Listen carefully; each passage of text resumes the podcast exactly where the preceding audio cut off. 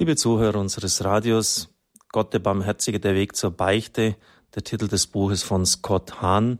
Ich habe mir das zum Jahr der Barmherzigkeit ausgesucht. Wir sind auch bald fertig damit, mit diesem Vortrag. Es sind sicher geistlich wertvolle Punkte, die er uns geschenkt hat. Scott Hahn ist einer der renommiertesten Bibeltheologen unserer Zeit. In Steubenville in Ohio, den USA, ist er Professor. Es geht jetzt um das Thema der geistlichen Begleitung des Beichtvaters. Der heilige Franz von Sales sagt, unter tausend musst du dir den aussuchen. Wie soll das in der Zeit des heutigen Priestermangels möglich sein? Zumal eine geistliche Begleitung auch Aussprache voraussetzt, dass man zumindest am Anfang ausführlich seine Situation darlegen kann. Das ist also sicher nicht ganz leicht. Und Sie merken jetzt schon anhand dieser Ausführungen von mir, dass man unterscheiden muss zwischen einem geistlichen Begleiter und einem Beichtvater. Das hat sich in der Tradition der Kirche so herausgebildet. Es kann durchaus sinnvoll sein, das zu trennen. Das ist bei mir ja auch so. Ich kenne etliche Leute, wo ich weiß, die haben ein, ein geistlich treffsicheres Gespür. Ich denke etwa an Pastor Meyer oder Pater Hans Buob. Wenn ich mich mit denen berate, auch per Telefon, äh, bekomme ich oft ganz wichtige Tipps oder ganz andere Perspektiven, wie ich Probleme anzugehen habe. Oder ich denke an meine frühere Haushälterin, die 100 Lehrlinge, wie es damals hieß, heute Auszubildende ausgebildet hat, die eine unglaubliche Menschenkenntnis hatte, die äh, wirklich Situationen sehr präzise erfasst hat, wo ich immer auf Äußerliches geschaut habe, bei Bewerbungsgesprächen, hat sie viel tiefer blicken können. Und bei manchen Leuten, die sehr ja, aufpoliert sich präsentiert haben, diese Fassade durchschaut und bei anderen, die sehr fähig waren, aber vielleicht sie nicht entsprechend verkaufen konnten, die dann empfohlen. Also sie merken da, da ist viel Spielraum und viel Möglichkeit. Scott Hahn schreibt, man kann verschiedener Meinung darüber sein, ob es besser ist, den persönlichen Beichtvater auch um eine eingehende geistliche Begleitung zu bitten oder sich dafür an andere Personen, eine andere Person, einen eigenen geistlichen Begleiter zu wenden. Diese Frage können wir hier nicht näher behandeln, nur auf zwei Dinge möchte ich hinweisen. Eine dauerhafte geistliche Begleitung ist für geistliches Wachstum unerlässlich. Das Sprichwort stimmt, wer sich selbst zum Anwalt nimmt, hat einen Verrückten zum Klienten. Sie und ich, wir alle brauchen einen geistlichen Begleiter. Also einen, der die Dinge auch mal von außen sieht, vielleicht objektiver als wir selbst der uns kennt, der unser Bestes will und dem wir auch vertrauen können. Zweitens, wenn es schon schwierig ist, einen verständnisvollen gläubigen Beichtvater zu finden, können wir uns vielleicht nicht mehr den Luxus leisten, nach einem zweiten verständnisvollen gläubigen Priester zu suchen, der unser geistlicher Begleiter werden könnte. Da habe ich schon gesagt, das muss auch nicht unbedingt ein Priester sein. Also jetzt gleich zwei Personen zu haben, beim einen, wo man beichtet, der andere, wo man sich geistig ausspricht das geht vielleicht bei ihm ganz gut in Steubenville, wo viele Theologieprofessoren sind, aber für Otto Normalverbraucher dürfte das fast nicht möglich sein. Auch wenn wir eine Beichtgelegenheit, einen Priester und einen Termin gefunden haben, müssen wir noch weitere Vorbereitungen treffen. Wir müssen uns der Sünden, die wir begangen haben, bewusst werden, um aufrichtig und vollständig beichten zu können. Dabei hilft uns die Gewissenserforschung, bei der wir regelmäßig unsere Gedanken, Worte, Werke und Unterlassungen überprüfen. Wir versuchen uns zu erinnern, wo wir gesündigt haben und welchen Verhaltens- und Versuchungsmustern wir dabei gefolgt sind. Die Gewissenserforschung lässt uns unsere Fort- und Rückschritte bewusster erkennen und zeigt uns, worauf es für uns wirklich ankommt. Ohne diese ehrliche Selbstprüfung würden wir unzählige Ausreden und Entschuldigungen finden für unsere Verfehlungen gegenüber Gott und den Nächsten. Oder wir würden uns mit allem Möglichen beschäftigen, nur nicht mit uns selbst. Wir sollten versuchen, unsere Gewissenserforschung täglich zu halten, wie auch Gymnastik, eine Diät, die Einnahme von Vitaminen oder die Buchführung nicht viel nutzen, wenn sie nicht täglich gemacht werden.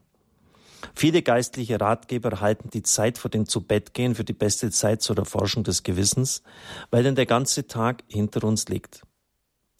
Papst Johannes der 23. empfiehlt jedoch eine zweite Gewissenserforschung zur Mittagszeit, damit wir uns für den Rest des Tages noch korrigieren können. Vielleicht machen wir uns jedes Mal von dem, was wir an Bedenken, inneren Kämpfen oder Sünden festgestellt haben, kurze Notizen.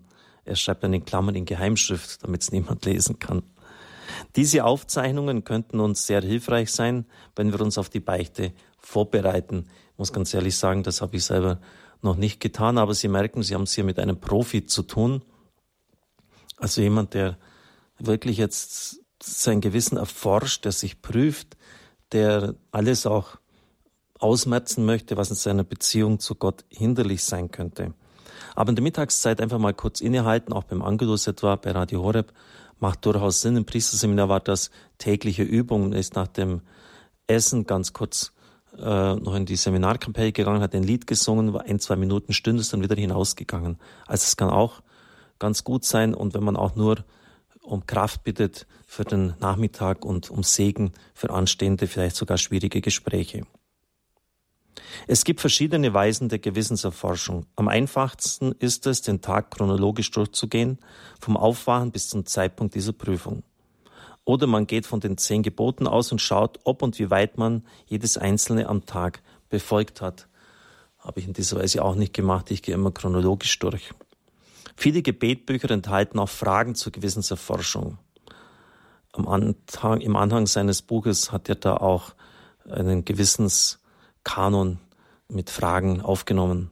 Manche Menschen stellen sich einen eigenen Fragenkatalog zusammen, ausgehend von der Erfahrung mit ihren Fehlern und Schwächen in der Vergangenheit oder von den Ratschlägen und Zurechtweisungen, die sie von Mitarbeitern, Freunden oder Familienmitgliedern bekommen haben. Das wäre ja wirklich mal interessant. Zurechtweisungen, die man von anderen bekommen hat, das mal zusammenstellen, weil meistens meint man immer, die anderen sind völlig verkehrt und wenn sie von verschiedenen Personen immer die gleiche Rüge bekommen, dann ist es sehr wahrscheinlich, dass sie etwas ändern müssten. Unsere abendliche Gewissenserforschung sollte kurz sein, vielleicht fünf Minuten, und mit einem Akt der Reue schließen. Bei der Komplett ist ja auch dieses Element enthalten. Doch zur Vorbereitung auf die Beichte sollten wir für das aufrichtige Nachdenken über uns selbst mehr Zeit einplanen. Der Tradition nach besteht die Gewissenserforschung aus zwei Teilen, dem allgemeinen und dem besonderen Examen. Das allgemeine Examen meint die gerade beschriebene Erforschung des Gewissens, ein Durchgang durch die Ereignisse des Tages. Das besondere Examen konzentriert sich auf die Frage, ob und wie wir eine bestimmte Tugend gelebt bzw. uns vor einer bestimmten Sünde gehütet haben. Manche Menschen legen das besondere Examen auf den Mittag und das allgemeine auf den Abend. Was sind die besten Zeiten, Orte und Weisen der Gewissenserforschung? Diese Frage können nur Sie für sich natürlich mit Hilfe ihres geistigen Begleiters beantworten. Sie müssen ausprobieren, was für sie am besten ist. Doch das Entscheidende bleibt, dass sie es tun. Je besser wir uns auf die Beichte vorbereiten, desto mehr werden wir aus ihr mitnehmen. Zwar gewähren die Sakramente uns die Gnade ex opere operato, also dass das äh, einfach Vollzug heraus wirksam sind und gültig sind, aber was wir aus dieser Gnade machen, bleibt allein uns vorbehalten. Sakramente sind keine Magie und Gott heiligt uns nicht ohne unser Mitwirken. Christus beschenkt uns freigebig. Doch wir empfangen nur das, was wir empfangen wollen und können.